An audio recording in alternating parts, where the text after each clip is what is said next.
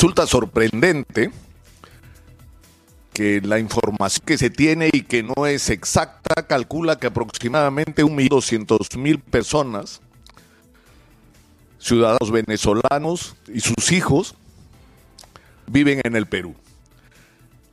Con todo lo que esto significa, en términos de requerimientos de servicios de educación, de salud, de transporte, de vivienda, de alimentación y de empleo. Y sin embargo, pese a que esto se ha convertido en un enorme problema, no solo social, sino en algún aspecto policial, porque lamentablemente parte de esta comunidad venezolana que se ha trasladado masivamente hacia el Perú ha incluido un numeroso grupo de delincuentes de alta peligrosidad. El problema, que, el problema que tenemos al frente es realmente serio y lo que resulta insólito es que esto no sea materia de la campaña electoral. Es decir, ¿qué nos dicen los candidatos para enfrentar la situación de los venezolanos? Más allá de decirnos lo que dicen todos, que van a expulsar a los delincuentes. ¿Y usted cree que eso resuelve el problema? El enorme problema social y político en el que estamos metidos. Entonces, hay que entrar a esta discusión de una vez por todas. Y tiene, y tiene dos aspectos este, este problema, de, digamos, la cuestión venezolana, por decirlo así, en el Perú. El primero de ellos tiene que ver directamente con los orígenes del problema y con la responsabilidad que nuestra Cancillería tiene en la manera como se ha manejado la crisis de Venezuela.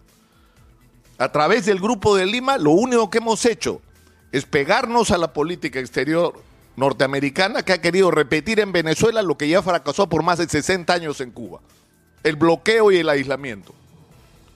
Eso fracasó se hizo para debilitar al señor Maduro y que cayera del poder. Y no cayó.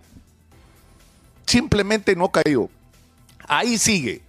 Y el resultado de esta política ha sido que quienes han pagado las consecuencias del bloqueo económico que ha venido a sumarse a la profunda crisis económica y social que ya vivía Venezuela, ha sido la diáspora. Millones de venezolanos se han ido porque en ese país muchos de ellos no tienen qué comer, no tienen acceso a medicinas, es invivible la situación para muchísimos de los venezolanos. Y no han encontrado otra alternativa que huir de sus países, de su país, perdón, para buscar una alternativa. Y han venido a Colombia, han venido al Perú, han ido hacia Chile y Argentina.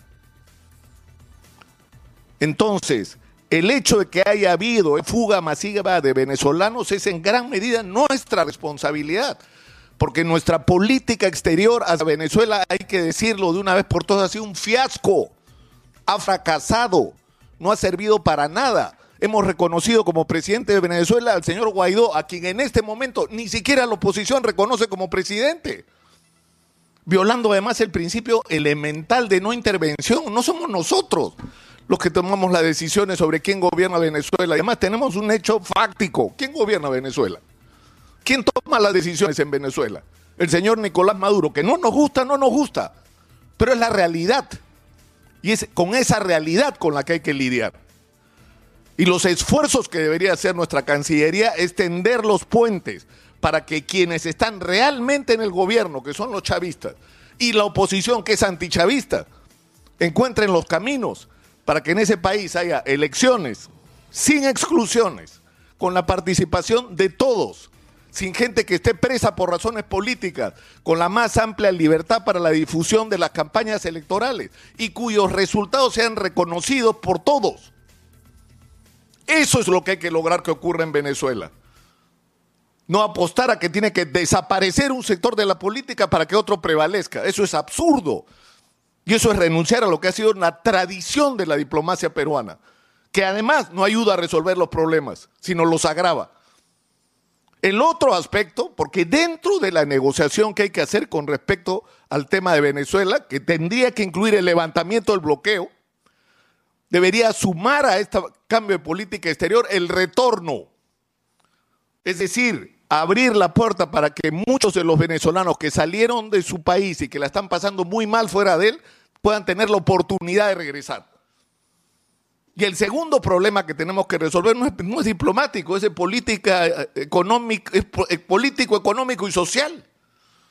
Tenemos un millón doscientas mil de estas personas y no podemos, en primer lugar, recibir ninguna más. Con excepciones, por supuesto, una madre que ha sido separada de su hijo pequeño, eso, eso es razonable. Pero en principio, ni uno más.